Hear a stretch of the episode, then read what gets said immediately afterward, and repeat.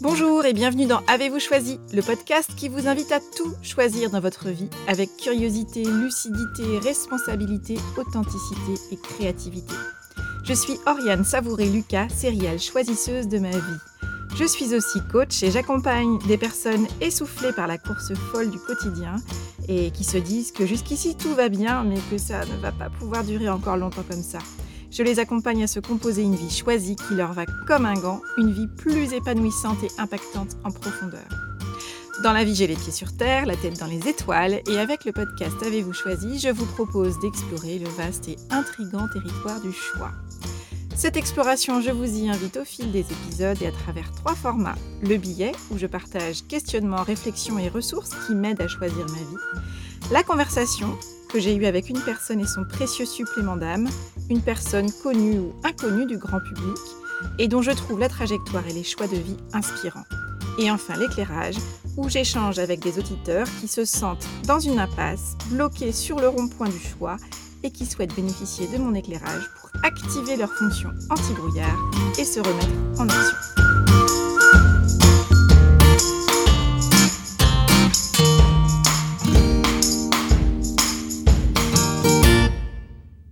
La plupart des personnes que je connais aimeraient réussir à mieux concilier vie professionnelle et vie personnelle. Est-ce que c'est votre cas? En tout cas, c'est une envie largement partagée qui mobilise beaucoup d'énergie et qui génère souvent beaucoup de pression, de tension, de frustration, de comparaison, de découragement et de culpabilité. Réussir à concilier vie professionnelle et vie personnelle, ça ressemble tout de même drôlement à une sorte de casse-tête insoluble s'évertue pourtant à tenter de résoudre encore et encore, avec un succès plus ou moins grand, mais dans tous les cas, jamais une fois pour toutes. Alors dans cet épisode, j'aimerais vous partager pourquoi, selon moi, concilier vie professionnelle et vie personnelle ne fonctionne pas, pourquoi cette quête est un mythe inatteignable qui fait beaucoup de dégâts, et j'aimerais surtout vous présenter une autre manière de voir et de faire les choses. Alors, si vous avez envie de gagner en sérénité, en fluidité et en joie dans votre quotidien, eh bien, je vous invite à écouter la suite. Pour concilier vie professionnelle et vie personnelle, eh bien, on jongle, on se contorsionne, on marche sur un fil du mieux qu'on peut, en croisant les doigts pour que le chapiteau ne s'écroule pas comme un château de cartes. Parce qu'il y a quand même un petit côté bienvenu au cirque, euh, dans l'envie qu'on a de, et nos tentatives de concilier vie professionnelle et vie personnelle. Sauf qu'on n'est pas des professionnels du cirque et que un spectacle de cirque, ça a toujours une fin, et le cirque de la vie quotidienne, eh bien, lui, il ne s'arrête jamais. Concilier vie professionnelle et vie personnelle. C'est une expression toute faite qui est très utilisée, qui est très relayée et qui est souvent présentée comme le Graal, comme la preuve d'une vie réussie.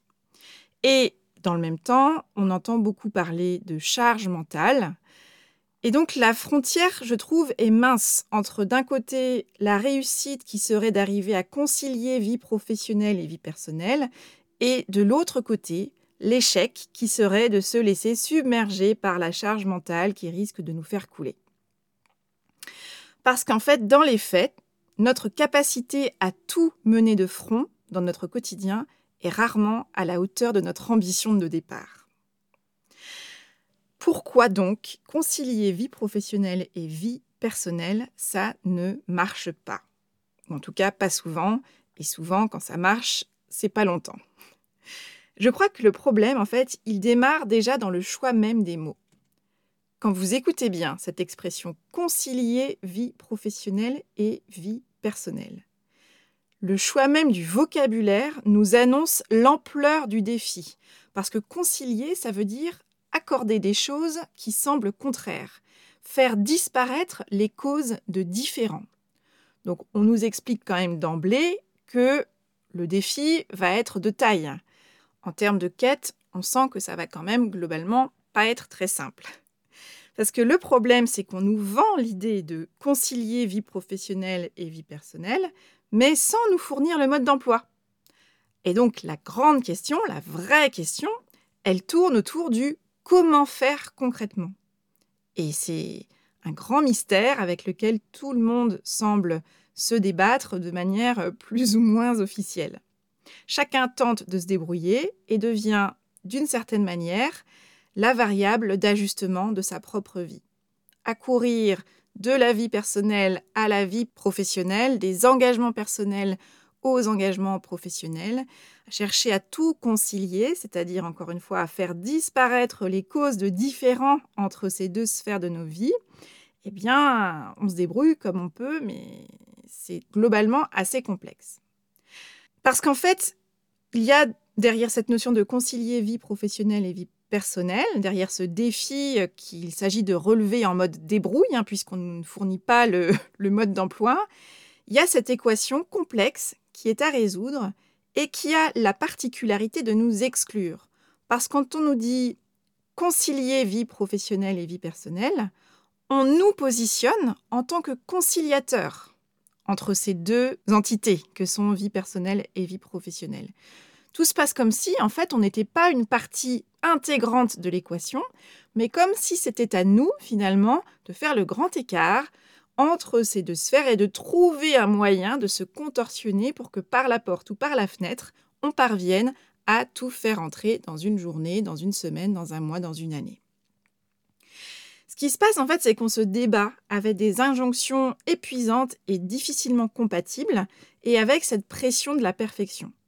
Il s'agirait d'être tout à fait disponible et euh, réactif et de tout mener de front et dans sa vie personnelle et dans sa vie professionnelle et dans l'association des deux. C'est-à-dire faire tout, faire très bien et en plus, cerise sur le gâteau, donner l'impression que c'est facile. Et je ne sais pas si vous avez noté dans votre ressenti, mais quand on parvient à tout mener de front, ça procure une forme de satisfaction qui est assez grisante. On se dit non mais ça y est, j'ai trouvé, comme si on était un peu la, la preuve vivante que c'est possible, on peut tout faire. Le problème, c'est que tout mener de front dans la durée, ça coûte cher en termes d'énergie. On court d'un engagement à un autre entre le pro et le perso, on s'essouffle et d'une certaine manière, on s'assèche à force de jongler et de tenter de renouveler la performance en fait chaque jour et ce dans la durée on s'épuise à essayer d'être à la hauteur de cette injonction plus ou moins consciente de vouloir tout faire très bien et que ça paraisse tout à fait fluide et facile.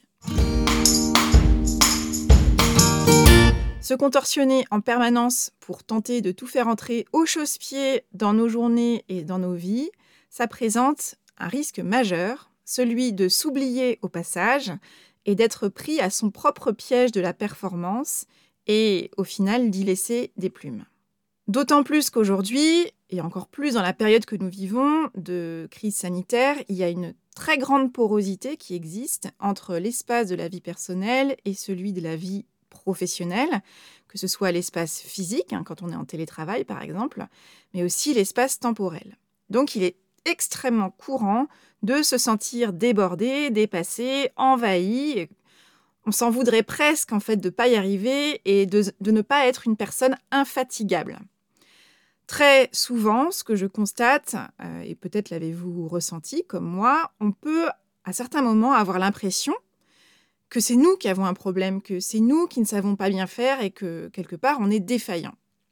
Alors j'aime bien parler souvent du syndrome euh, du bon, élève ou de la bonne élève qui se sent défaillante et qui va se dire mais qu'est-ce que j'ai pas compris euh, Qu'est-ce que je fais mal euh, C'est quoi mon problème? L'enjeu, alors ça pourrait être drôle, mais la problématique quand même, c'est qu'en termes de résultats, ça peut créer de la détresse psychologique. Alors Parfois, on va pas jusque-là, ça peut être un inconfort, mais quand l'inconfort est récurrent, ça peut entraîner vraiment une détresse psychologique, voire mener jusqu'au burn-out, que ce soit le burn-out professionnel, euh, euh, parental, familial, mais souvent aussi un, un aggloméré de tout ça. Là où j'aimerais vraiment insister, c'est que le problème ne vient pas de nous. Le problème, il vient du rythme et des attentes qu'on a intégrées. Donc, Première chose, si par moment vous vous sentez dépassé, je vous invite à vous poser ces quelques questions et je vous invite à vous les poser pas seulement quand vous vous sentez dépassé, mais aussi à froid, je dirais, euh, en dehors des situations compliquées. Quel est le prix de vos efforts pour concilier vie professionnelle et vie personnelle en ce moment? Est-ce que c'est un prix? Est-ce que, c'est, est-ce que ça vous coûte un prix qui est faible, qui est raisonnable selon vous ou qui est élevé. Et si vous sentez que c'est devenu trop compliqué, que vous êtes vraiment euh, dans, une, dans, un fonctionnement qui vous dépasse, autour de cette question de je veux absolument concilier vie professionnelle et vie personnelle et je n'y arrive pas ou plus ou pas comme je voudrais, posez-vous ces deux questions.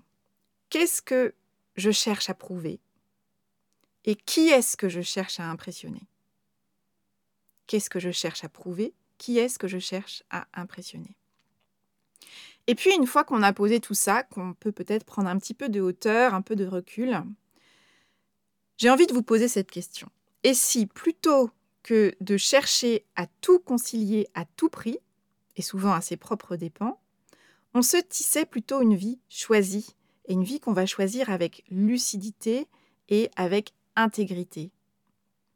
Alors, je ne conteste absolument pas euh, le besoin qu'on a de chercher et de trouver un équilibre entre notre vie personnelle et notre vie professionnelle, parce que derrière, ce qui s'exprime et ce qu'on cherche à combler, c'est notre besoin d'harmonie.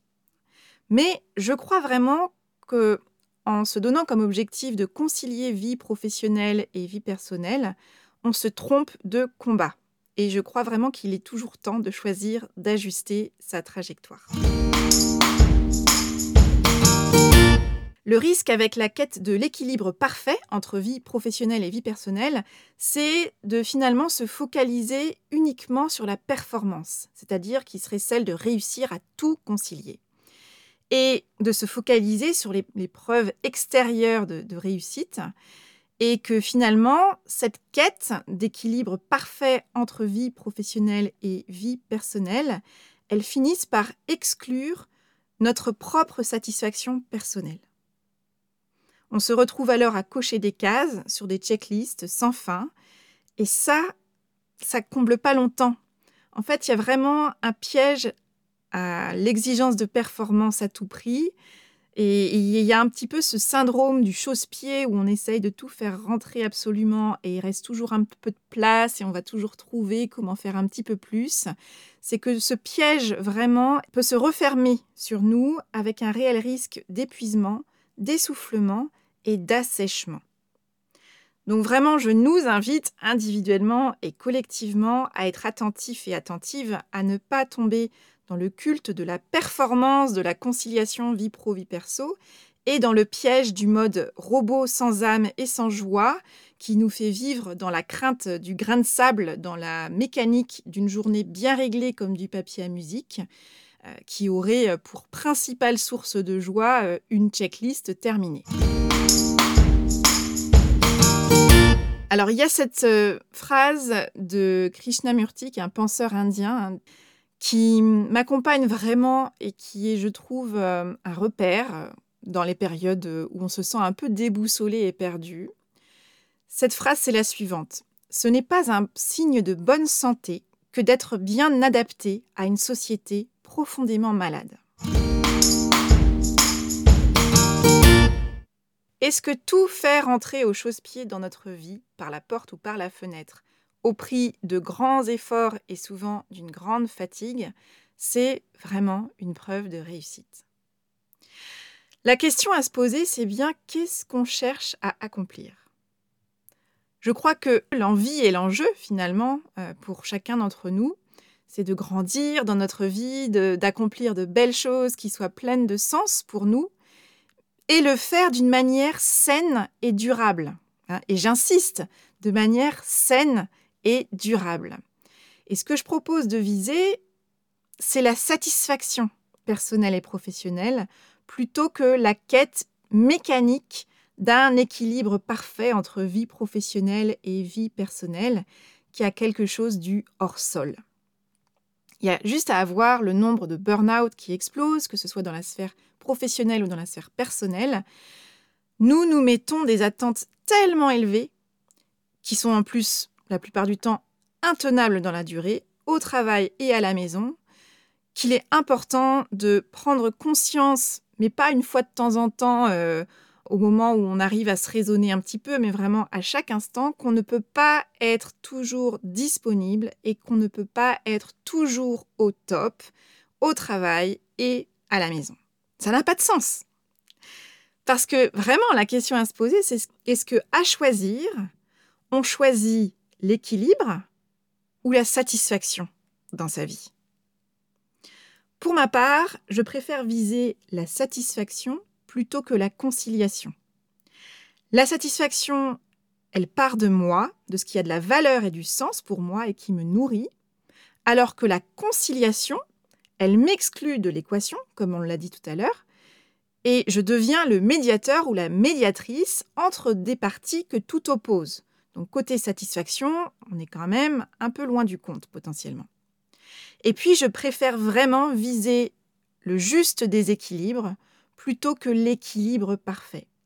Parce que quand on réfléchit bien, l'équilibre, il n'est jamais atteint une fois pour toutes, d'où souvent la source de frustration. Parce que l'équilibre parfait, il nous parle de quoi? Il nous parle de ce qui est extérieur à nous, de ce qu'on pense qu'on devrait faire en fonction de critères et de repères qui sont à l'extérieur de nous. Et puis parce que bah, la notion de juste déséquilibre, que je préfère personnellement, elle dit combien une vie harmonieuse, c'est par définition mouvant et personnel. C'est à nous d'écrire ce que nous voulons et tout en étant tout à fait conscient que rien n'est jamais acquis et que l'équilibre ne sera jamais, jamais parfait. Nous aspirons, je crois, à vivre une vie personnelle et professionnelle épanouissante. Et donc la question que nous sommes nombreux à nous poser, c'est comment me construire une vie professionnelle satisfaisante sans sacrifier ma satisfaction personnelle et mes priorités personnelles? Donc, au lieu de chercher absolument à tout concilier, il s'agit de concevoir et de construire une vie satisfaisante selon nos critères personnels.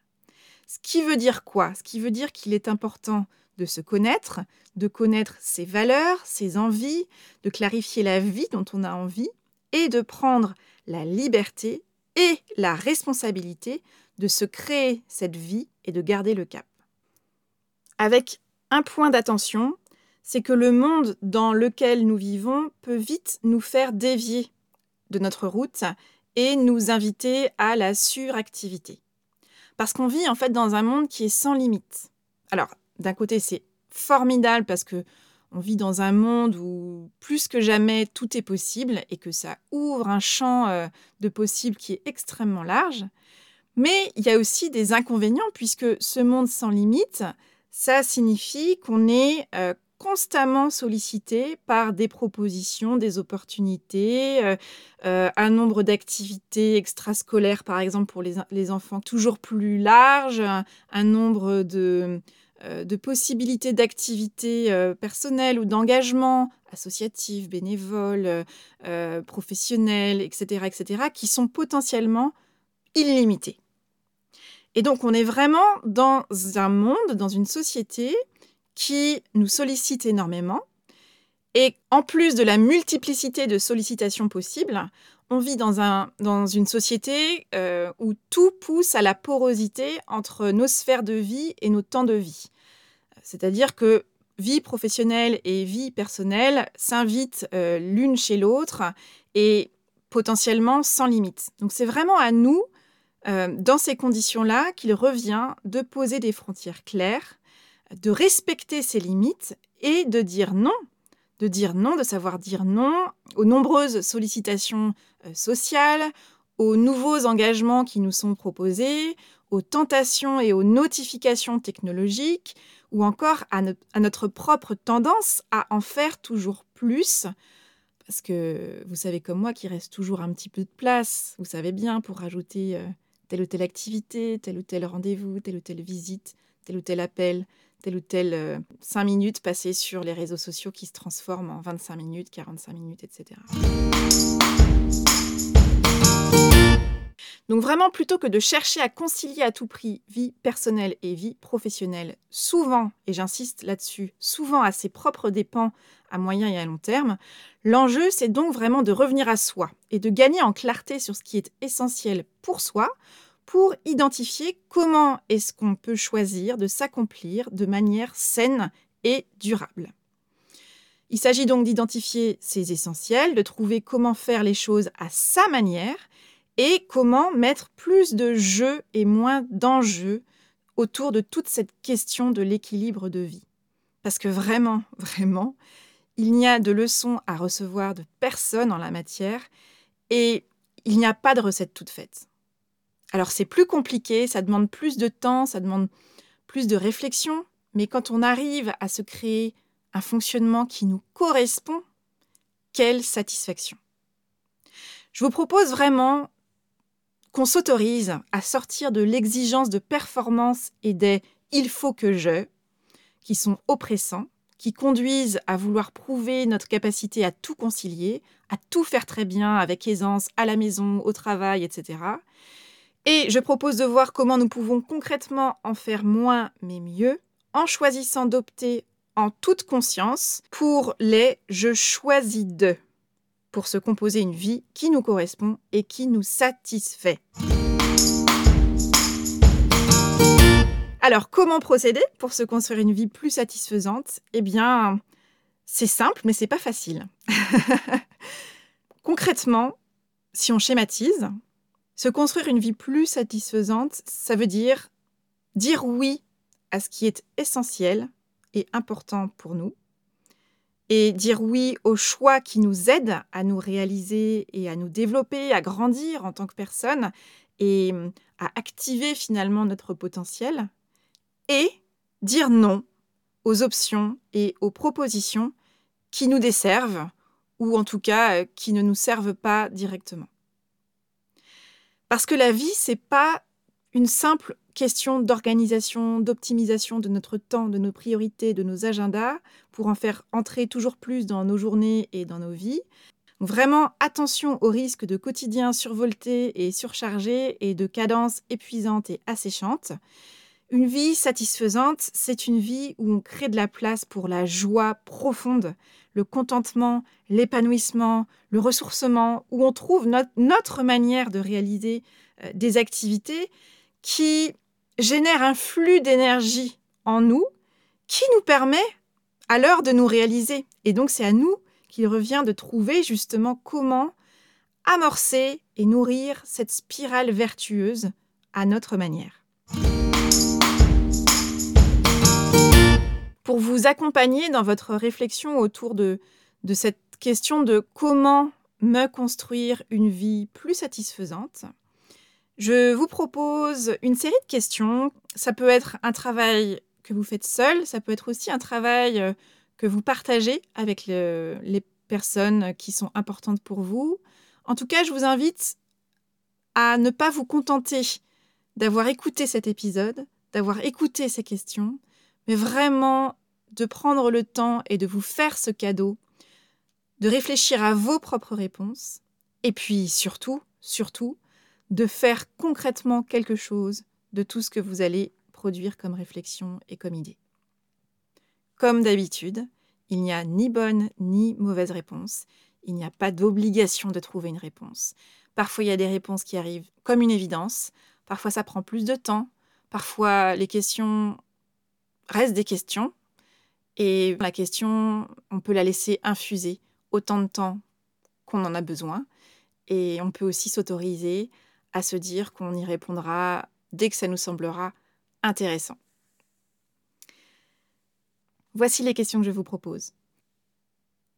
De quelle vie avez-vous envie? Comment est-ce que vous pourriez vivre davantage en cohérence avec vos valeurs et vos envies? Est-ce qu'aujourd'hui, vous déployez majoritairement votre temps et votre énergie sur ce qui est important pour vous? Et puis, qu'est-ce qui vous empêche aujourd'hui de vivre la vie dont vous voulez vraiment? Qu'est-ce qui vous manque dans votre vie d'aujourd'hui pour vivre une vie personnelle et professionnelle plus satisfaisante? Qu'est-ce qui est en trop dans votre vie Qu'est-ce que vous choisissez d'ajuster pour vous construire une vie plus satisfaisante? Et puis surtout, par quoi choisissez-vous de commencer? Bonne réflexion et bonne action. Si vous êtes un monsieur ou une madame plus, avec cette tendance à toujours vouloir en faire plus et bien, et que vous n'avez plus envie d'être dans la quête de performance à tout prix, si vous aspirez à mieux gérer votre temps et vos priorités pour vous composer une vie qui vous ressemble davantage, sachez que j'accompagne un petit nombre de personnes en coaching individuel à distance. Alors, si vous êtes à un moment de vie où vous sentez qu'il est temps d'investir en vous pour vous construire une vie plus satisfaisante, contactez-moi via mon site oriansavoureluca.com et prenez rendez-vous pour une conversation initiale offerte et sans engagement pendant 45 minutes, nous pourrons clarifier vos envies, vos priorités et identifier si un coaching est pertinent pour vous et comment nous pourrions travailler ensemble. Voilà, c'est tout pour aujourd'hui. Vous retrouverez cet épisode sur le site oriansavoureluca.com. Si vous aimez ce que je vous propose, pensez à vous abonner à la newsletter d'Avez-vous choisi pour être alerté dès la publication d'un nouvel épisode et pour recevoir la graine de la semaine. C'est une graine sous la forme d'une question, d'une réflexion ou d'une intention que je sème par mail et que vous pouvez choisir de regarder germer au fil de la semaine. Pour soutenir ce projet de façon bienveillante et efficace et pour lui donner davantage de visibilité, votre voix compte énormément et elle peut porter de différentes manières. La meilleure façon de le faire, c'est de vous abonner sur la plateforme de podcast de votre choix, de partager votre enthousiasme par écrit en déposant une constellation et un avis sur Apple Podcast ou sur votre plateforme de podcast préférée. Et bien sûr, continuez de faire découvrir Avez-vous choisi aux personnes qui comptent pour vous et que l'idée de se construire une vie choisie pourrait réjouir. Enfin, si vous souhaitez me contacter, excellente idée, n'hésitez pas à le faire via mon site ou les réseaux sociaux. Je me fais toujours un plaisir de vous lire et de vous répondre. Je vous souhaite une excellente semaine et je vous donne rendez-vous vendredi prochain pour un nouvel épisode. Et d'ici là, et si vous choisissiez tout?